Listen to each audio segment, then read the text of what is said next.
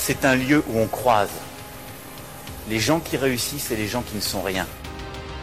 Et donc voilà, moi je suis avec les gens, on est heureux et tout va bien. On met un pognon de dingue dans des, dans des minima sociaux, les gens ils sont quand même pauvres. On n'en sort pas. Eh bien c'est simple, on a tout misé sur l'esprit start-up. Je crois qu'on a besoin d'un peu d'égalité, d'un peu de liberté, parce que c'est quoi la devise française? Liberté, égalité, fraternité. Eh ben, banco, voilà. Nous, c'est ça ce qu'on va essayer de faire. Top Bienvenue dans La République inaltérable, le talk politique libre, incisif et sans concession du monde moderne avec Alexis Poulain. Bonjour Alexis. Salut Antoine. Je rappelle que vous pouvez retrouver les épisodes précédents dans toutes les apps de podcast, sur Spotify et sur le monde moderne.media. La semaine dernière, nous avons publié deux épisodes et deux histoires extraordinaires. Donc, si vous n'avez pas écouté ça, on vous encourage vraiment à le faire. On y parlait de la Nouvelle-Zélande, des Gilets jaunes et bien sûr de notre roi de la night de Beauvau. Alexis, on va commencer par là ce tour d'horizon de l'actualité française et européenne de la semaine. Depuis plusieurs semaines, euh, on parle de violence et dans la République inaltérable, il y a quand même un thème qui revient à chaque fois, euh, presque un fil rouge. C'est la légitimation de ces violences. À chaque fois, à Grenoble, euh, les jeunes tués dans une course-poursuite avec la police l'avaient bien cherché, nous dit-on, parce qu'ils voulaient échapper à la police et en plus, ils ne portaient pas de casque. Euh, des illuminés se revendiquant de l'islam ont perpétré des attentats en France, donc les musulmans de Christchurch l'ont bien mérité, nous disait-on sur les plateaux des chaînes d'infos françaises. Nouvel épisode, aussi grave euh, cette semaine euh, avec la manifestation de Nice samedi. Oui, alors deux épisodes. Hein. Il, y a, Nice bien sûr où une militante d'attaque, Geneviève Leguet, qui avait 73 ans, pacifiste, qui a manifesté toute sa vie pacifiquement s'est fait bousculer lors d'une charge des CRS et s'est retrouvée à l'hôpital. Et pendant qu'elle était sur son lit d'hôpital, euh, notre président n'a rien trouvé de mieux que de lui faire une petite leçon de morale euh, en disant que j'espère qu'elle prendra un peu de sagesse, ce qui revient pour moi à traduire euh, avec des nouveaux mots, bah, ça lui fera une bonne leçon. Hein. donc c'est assez, assez, assez grave, sachant que derrière, comme Jupiter a parlé, eh bien certains députés LRM se sont sentis pousser des ailes. Euh, notamment euh, euh, un député qui s'appelle Benoît Potry, qui a pensé faire une bonne blague sur Twitter en disant la manifestation était interdite. Elle n'avait rien à faire là. Moi, je demande plutôt à ce qu'on lui fasse payer l'amende de 135 euros avec des petits smileys morts de rire. Évidemment, ce député a effacé son tweet, mais on n'efface rien sur Twitter, ça devient difficile, du moins d'effacer. Donc voilà un peu le type d'humour potache euh, qu'on a sur les rangs de la République en marche et j'aimerais que certains élus de la République en marche ou même des honnêtes gens de ce parti euh, bah, condamnent euh, ce type de, de violence verbale au même titre qu'ils demandent à longueur de journée de condamner les violences des Black Blocs et des Gilets jaunes sur les plateaux. Mais bon, on peut rêver. Et puis l'autre violence aussi qui est terrible et qui en dit long sur l'état de décrépitude du pays, eh ben, c'est cette expédition punitive raciste contre les Roms en Seine-Saint-Denis suite à une rumeur euh, sur Internet d'enlèvement d'enfants. Et donc, euh, une vingtaine de, jeunes et d'habitants de Clichy-sous-Bois ont cru utile de s'armer de couteaux, de pierres et de bâtons et d'aller euh, chasser les Roms d'un campement sauvage à côté. Donc, c'est assez terrible. Ça rappelle évidemment les pogroms et, et d'autres, affreustés. Euh, et euh, on, voit bien, voilà, la, rumeur fait que euh, les pauvres tapent toujours sur les plus pauvres. C'est une mécanique qu'on connaît bien. C'est voilà, c'est sinistre. Hein. Un bon début de, un bon début d'entrée en matière. Désolé. pour pour Nice, on a entendu tout et son contraire. bon, déjà, on a vu tous les les macronistes, notamment Brune Poisson, dans un exercice d'équilibriste euh, à soutenir la parole, euh, presque la parole divine. Hein. Tu disais que Emmanuel Macron était un télévangéliste la semaine dernière. Euh, là, on, y est. Il hein. faut surtout pas, surtout pas revenir dessus. Et, et quand c'est évident qu'il, bah, ça paraît logique qu'il se soit trompé. Bah, non, non, surtout pas. et, et surtout, on a vu pas mal de choses. Euh, tu dis que l'argument principal d'Emmanuel Macron et de tous les autres, c'est de dire qu'elle était, euh, elle était dans un dans un endroit où la manifestation avait été interdite. Alors on a parlé des interdictions de manifestation déjà, il y a, beaucoup de choses à dire là-dessus, mais en plus euh, c'est même pas certain. Est-ce qu'on en sait un peu plus Est-ce qu'il y a eu d'infos, intox dans tous les sens? Est-ce que tu as réussi à tirer un petit peu le euh, au clair ce qui s'est passé ou c'est un peu trop tôt pour l'instant pour, euh, pour dire quoi que ce soit? Oui, non, si, si. Alors la manifestation était interdite, mais l'arrêté préfectoral d'interdiction est arrivé très tard. Euh, donc tout le monde n'était pas au courant que cette manifestation était interdite, ou du moins l'information n'a pas circulé, puisque comme elle disait, elle était allée voir sur les blogs, etc. Et les gens ne savaient pas, puisque ça a été pris un peu à la dernière minute, cette, cette interdiction. Euh, et puis après, voilà, ils n'étaient pas non plus des milliers, ils étaient pas, c'était pas l'effort un moment. Donc à un moment, il y a aussi euh, euh, une réponse graduelle. il y a aussi la question de, de, de, la hiérarchie du commandement. Enfin, à quel moment ils jugent opportun de charger des militants clairsemés, âgés. Alors ils l'ont peut-être pas vu, hein, évidemment, ça va être l'axe de défense.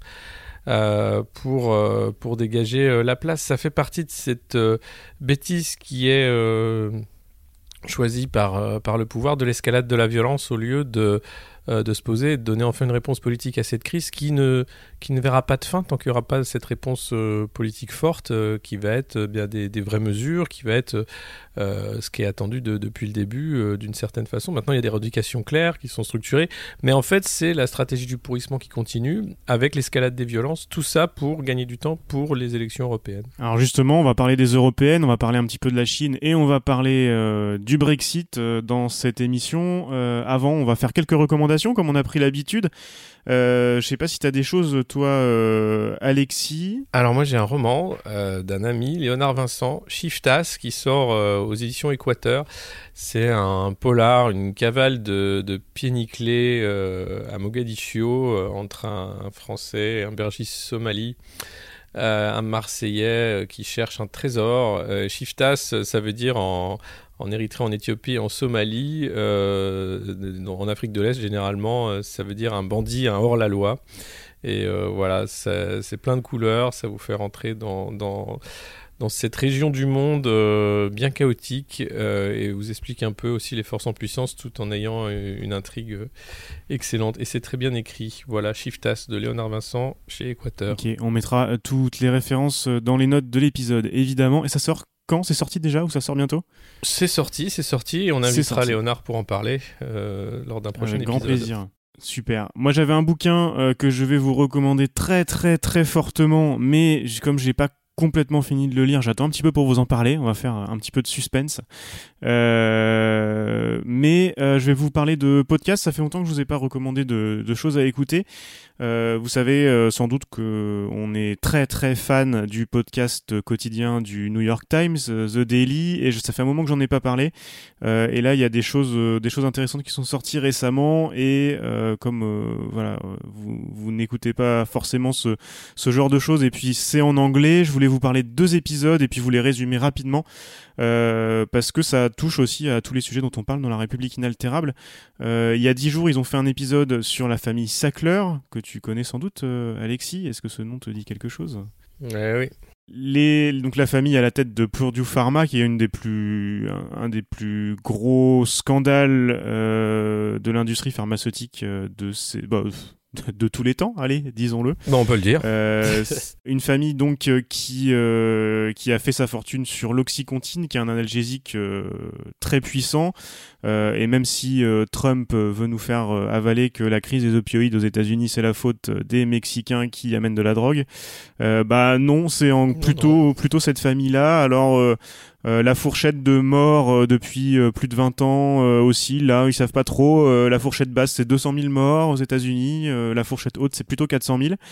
Et, et, des nouvelles révélations nous montrent que en fait, les, la famille était au courant depuis 95. Vous imaginez le, le nombre de, de morts qui auraient pu être évités entre 95 et 2019. depuis 95, ils étaient évidemment au courant des problèmes, avec un marketing qui, qui n'est pas sans rappeler euh, les cigarettiers à une certaine époque. Euh, ils donnaient des bonus aux commerciaux qui vendaient les plus hautes doses, évidemment, parce que c'était le plus rentable, etc. Et dans les nouvelles révélations dont parle le, New York Times, il y a aussi des, euh, des achats, on, peut le dire, de euh, d'officiels. Alors c'est toujours compliqué aux États-Unis la façon dont fonctionne euh, la justice et les régulations, notamment au niveau de la des médicaments. Mais voilà, en tout cas, on, on est au courant qu'il y a des gens élus qui étaient au courant depuis 20 ans, depuis le début des années 2000, de ces problèmes-là, et contre quelques millions, ils ont ils ont enterré des, des, des documents, tout simplement. Euh, et encore cette semaine, euh, là, mardi, euh, l'État de l'Oklahoma a euh, réglé un, un problème avec Sackler pour 270 millions de dollars pour éviter des poursuites euh, judiciaires. Et je- j'en parle parce que c'est intéressant. Là où on veut nous vous parler aussi en France de retour de la philanthropie. Alors on pourrait faire des épisodes entiers sur la philanthropie. Non, c'est un, un gros problème. Les Sackler ont des ont donné des, des millions et des millions pour s'acheter une bonne conscience et s'acheter une bonne image surtout auprès de tous les musées du monde qui commencent d'ailleurs à, à vouloir leur rendre. Euh, et voilà ce que ça cache. Euh, c'est bien de vouloir redonner un petit peu par la philanthropie en dehors de, de toute redistribution euh, démocratique, mais il faut voir comment cet argent évidemment a été amassé. Euh, dernière petite recommandation, euh, je sais pas si tu as écouté le dernier épisode euh, de Concordance des temps sur France Culture, qui est une émission que j'adore, de Jean-Noël Jeannet. L'émission de ce week-end s'appelait Le long décrit des journalistes, avec Claire Blandin, qui est professeure à l'université Paris 13, euh, où elle enseigne l'histoire des médias. Elle s'est intéressée en particulier à la longue destinée du Figaro et elle appartient à l'équipe qui publie la revue Le Temps des médias. Euh, donc c'est une histoire de, euh, de la défiance envers les journalistes dès le début finalement, dès le XVIIe siècle. Super épisode d'une heure. Et puis, euh, je ne résiste pas au plaisir de vous recommander l'épi- l'épisode précédent euh, sur la postérité de Christophe Colomb avec euh, le grand historien Denis Crouzet. Et j'en parle aussi parce que c'est la grande mode en ce moment dans le podcast. Euh, vous pouvez podcaster cette émission. Jean-Noël Jeannet, euh, grand, grand, grand podcasteur euh, devant l'éternel. Euh, la, la mode dans le milieu du podcast, euh, c'est de faire du live dans des salles de spectacle, notamment à la Eh mode oui. à Paris. Peut-être qu'on en fera une d'ailleurs, on, en- vous en parlera un petit peu plus tard, mais c'est c'est dans les tuyaux. Euh, et, et je, donc ce- cet épisode sur Christophe Colomb a été enregistré au Salon du Livre euh, récemment, et j'ai adoré l'intro de Jean-Noël Jeannet, euh, qui lui, alors lui évidemment habitué au studio, à la production de France Culture, est un peu gêné par le fait de faire un live dans un salon. Euh, et qui et qui terminait son introduction à, à l'épisode avec Denis Crouzet en disant et je trouve ça magnifique et si vous entendez un léger brouhaha de fond je vous autorise à l'interpréter métaphoriquement comme la longue rumeur des siècles voilà je laisse euh, Magnifique, il est magnifique, Jean-Noël. voilà. ça ça c'est de l'écriture de podcast Ça- Je voulais aussi euh, rapidement euh, recommander à nos auditeurs, euh, s'ils n'ont pas déjà fait, de lire ton article sur le progressisme, et là sur un bouquin qu'on va pas recommander, qu'on n'a pas vraiment lu non plus d'ailleurs. Est-ce que tu peux nous en parler rapidement? Ça va nous permettre de rentrer dans le vif du sujet des européennes. Oui, alors euh, Ismaël Emélien et David Amiel sortent un bouquin, euh, Le progrès ne tombe pas du ciel, ou ne tombera pas du ciel, très exactement, euh, qui parle donc du progressisme. Et ils sont très contents d'eux, et ils font le tour des plateaux et des popotes avec un business plan et euh, des, des dates de la tournée annoncées pour euh, présenter leur gloubi-boulga conceptuel sur le progressisme qui euh, eh bien, euh, est un populisme comme un autre. C'est le titre de mon article d'ailleurs. C'est le pire des populismes en fait, puisque à mon sens c'est euh, le populisme des élites. C'est celui qui veut faire croire qu'il a raison contre tous, qui utilise à peu près les mêmes grosses ficelles que le reste des, populismes, c'est-à-dire une réalité alternative, le culte du chef. Euh, et puis euh, le sentiment qu'il n'y a pas d'autre euh, solution possible et que le débat est impossible, euh, en disqualifiant d'ailleurs tous les, tous les opposants ou tous ceux qui auraient des velléités de, de débat. Donc euh, voilà, je vous invite à, à lire l'article, pas le bouquin. Euh, Quoique si, lisez le bouquin, il y aura Julia Cagé, que j'aurais aimé inviter à notre podcast, mais qui n'était pas disponible, qui en fera aussi une critique dans l'Obs jeudi. Donc aujourd'hui. Donc voilà, vous pourrez vous faire une idée. voilà, les- mais c'est c'est- il y, y avait euh, mardi matin, ils étaient présents euh, sur France Inter pour parler de ce bouquin, euh, les deux auteurs, et tout le monde était affligé du niveau de, ces jeunes, très heureux, très sûrs d'eux, très arrogants, qui déblatéraient des conneries à la seconde avec un air de, docteur Folamour. euh, en étant persuadé d'avoir inventé l'eau froide. Donc c'est euh, c'est- et ces gens-là ont été les, proches conseillers d'Emmanuel Macron pendant euh, pendant la campagne et pendant les deux premières années de sa présidence. Donc ceci expliquant Oula, oui, cela. même, euh, oui, même avant. Ouais. Je t'avoue que j'ai vu quelques extraits de France Inter et j'ai pas, je suis pas allé plus loin. Euh, c'est très startup nation finalement. Euh, il suffit, tu tu crois en ce que tu racontes, même si tu n'as absolument rien à dire. Euh, c'est pas grave. Et puis, et puis, pourquoi ils sont invités sur tous les plateaux comme ça pour pour rien dire? C'est fou, non? Ils disent pas rien, non. Ils disent euh, ils disent ce qu'est le, le progressisme. C'est bien en fait. Les les il y, a un côté un peu euh, behind the scene quand on commence à comprendre pourquoi on est dans ce merdier. Euh, c'est-à-dire c'est euh, des idéologues euh, amateurs euh, qui jouent à la politique sans sans en avoir l'expérience. Et et voilà voilà où, où, on en est arrivé très très rapidement. Donc euh, non, non, moi je trouve que c'est plutôt bien qu'ils puissent avoir la parole, qu'on puisse les entendre pour comprendre euh, pourquoi on en est, on en est là aujourd'hui. La critique du bouquin dans, dans Le Point était assassine. Je sais plus si c'est là que je l'ai lu. Euh, et je trouve que ça résumait bien cette espèce de ce qu'on nous a vendu au début, le, le, président des intellectuels, il a bossé avec Ricoeur, etc. Ouais. Euh, à, propos de cette, euh, cette interview sur France Inter de Emélien et son collègue, euh, que ce nouveau monde aime beaucoup écrire et publier pour pas dire grand chose, mais ne lit absolument rien, puisque de toute façon, il a raison. oui, il lit rien ou il lit pas grand chose, parce qu'en fait, c'est ce bouquin-là qui, qui sort. c'est enfin, il, lit, il lit Harari et il regarde des TEDx, quoi. Voilà, c'est à peu près ça, et, et, et ou des auteurs américains qui, qui après, il va plagier ou essayer de, de, retranscrire euh, dans, leur livre à eux. Donc bon, c'est triste. Hein, Ça nous emmène directement à cette liste de la République en marche pour les européennes. J'ai été. Alors, on savait que Nathalie Loiseau, la tête de liste, n'était pas la plus grande oratrice. Euh... Alors, la plus grande oratrice disponible, peut-être, remarque, chez La République En Marche. Euh, en tout cas, pas une grande, grande oratrice. Et moi, j'ai été euh, assez frappé des quelques extraits de discours que j'ai vus. Bon, déjà, bon, elle, elle met pas un entrain euh, incroyable, elle donne pas très envie, mais en plus, euh, elle ne fait, elle aussi, euh, que réciter la parole divine, enfin, en tout cas, la parole du prince. Oui, euh, alors bah, c'est pareil, un intelligent réseau. Alors après, elle connaît bien ses dossiers euh, européens. Elle est euh, c'est quelqu'un qui, qui, connaît bien euh, l'Europe, qui sait y faire, mais plutôt techno, un profil voilà d'expert comme comme la République en marche en a mis dans les ministères. Et cette liste pour les européennes, c'est la même chose. C'est des gens qui connaissent bien Bruxelles, soit par le biais du lobbying, soit parce qu'ils ont été députés européens, soit parce que ils ont travaillé sur ces thématiques ou ont été directeurs de maison de l'Europe, etc. Donc c'est des experts.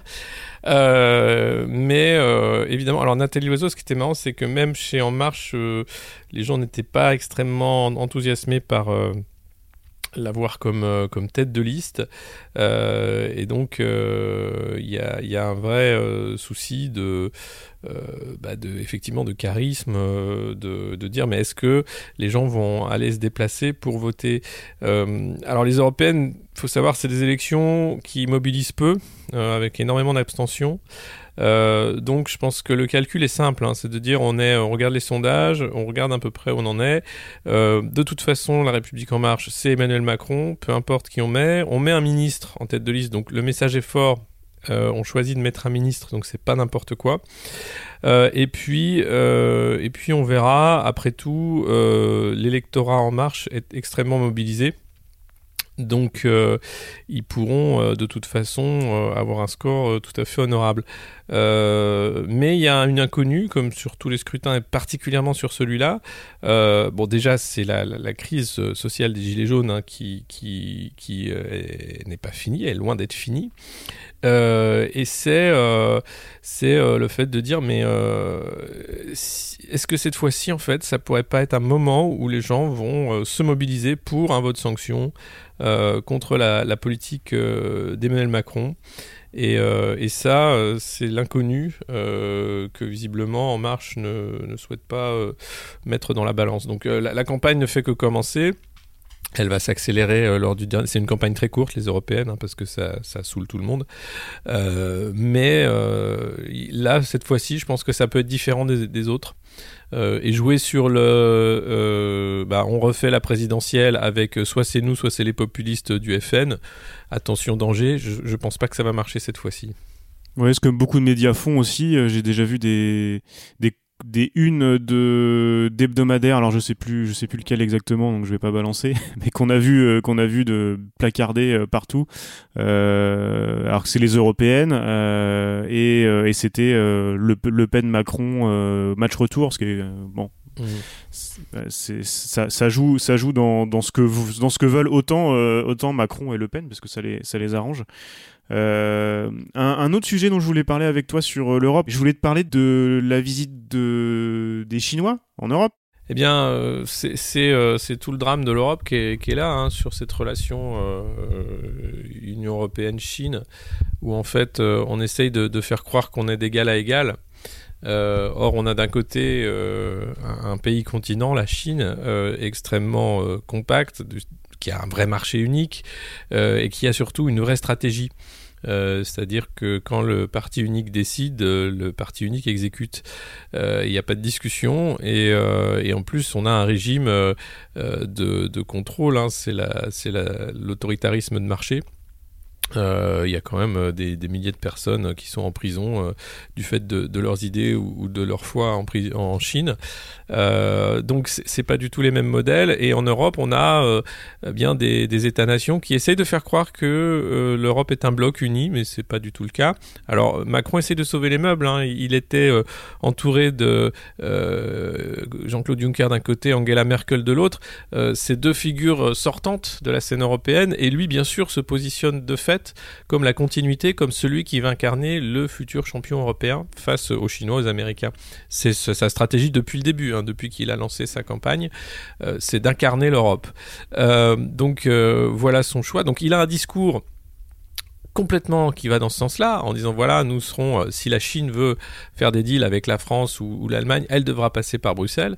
Euh, en réalité, c'est pas du tout comme ça que ça se passe. Les entreprises euh, françaises, les multinationales françaises n'attendent pas Bruxelles pour essayer d'avoir des parts de marché en Chine et depuis longtemps, et les Allemands également, qui commercent avec la Chine de manière décomplexée depuis plusieurs années. Et puis on a les pays européens qui, qui commencent à, à perdre trop ou à se dire que l'Europe ne leur apporte pas assez, comme euh, bah, l'Angleterre qui fait son Brexit et qui, bien sûr, s'est tournée tout de suite vers la Chine. Euh, dès, dès, l'annonce du Brexit, il a été question d'un nouveau partenariat commercial avec la Chine.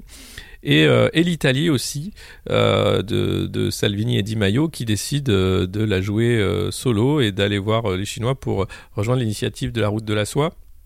Alors tout le monde dit oh c'est mal, attention, ça va nous, nous désunir, mais en réalité euh, tout le monde fait ça, tout le monde euh, dialogue de manière euh, bilatérale avec la Chine et la Chine évidemment joue cette division. Xi Jinping n'est pas dupe, il sait très bien à qui il a affaire. Euh, et il sait très bien que euh, aujourd'hui, euh, bien ce que disait De Gaulle dans les années 60, que la Chine pourrait très bien au XXIe siècle revenir ce qu'elle a toujours été, c'est-à-dire l'empire numéro un du, monde, eh bien elle est en train de reprendre cette position qui a toujours été la sienne, hein, c'est l'empire du milieu. Et eh bien tout ce qui est autour, c'est de la, de la, péripétie, de la périphérie, et, et, et ça ne touche pas la voie de la Chine qui a une stratégie sur 100 ans, 150 ans, ce qu'on est incapable de faire. Nous, si on a une stratégie à 10 ans, on est déjà content. Et le Brexit alors, la stratégie, la stratégie est, à, quelle, à quelle échéance là? Elle, elle, est, elle, elle est à l'heure. C'est une stratégie à l'heure. c'est qu'est-ce qui va se passer dans les prochaines heures? Euh, Non, ben, la stratégie de Theresa May, c'est d'essayer de tenir bon jusqu'au bout euh, euh, en gardant qu'à sa coalition euh, et, une majorité, mais euh, je ne sais pas quel va être les, votes des députés. Euh, on en parlera, j'imagine, lors d'un prochain épisode, mais l'idée c'est de, continuer d'avoir un deal qui, ne sera pas celui de Theresa May du coup. Donc les députés vont voter un paquet d'amendements et de, nouvelles propositions pour ce, deal. Et, et l'horloge tourne puisque c'est jusqu'au 12 avril euh, et avant le 31 euh, mai, il me semble. Enfin, avant les élections européennes. Euh, donc voilà, c'est incroyable en fait ce qui se passe. Il y a eu des millions de personnes euh, dans, les, rues de Londres, euh, selon les organisateurs, euh, le week-end dernier pour demander un, vote populaire, c'est-à-dire sur le deal, hein, en disant voilà, maintenant ce qu'on veut c'est voter le deal et pas, le laisser aux parlementaires, ou même revoter en disant est-ce qu'on est qu'on veut vraiment sortir? Euh, personne n'est d'accord. Euh, clairement, un, deuxième vote, je pense pas à, à que ce soit à l'ordre du jour. mais je ne vois pas là une sortie encore rapide et, concertée. Ça va être, ça va être peut-être filé à l'anglaise pour une fois. on n'a pas le choix, c'est voilà d'heure en heure. On a des démissions de ministres, on a euh, des députés qui, changent de camp. On a voilà, aujourd'hui, on peut pas dire ce qui va se passer euh, là. Le Brexit, c'est voilà, même avec une boule de cristal, t'es es paumé.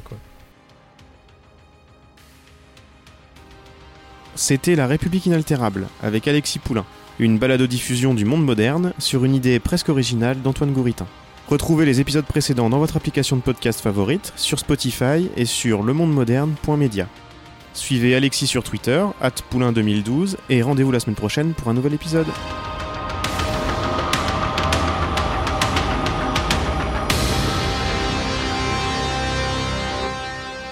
Top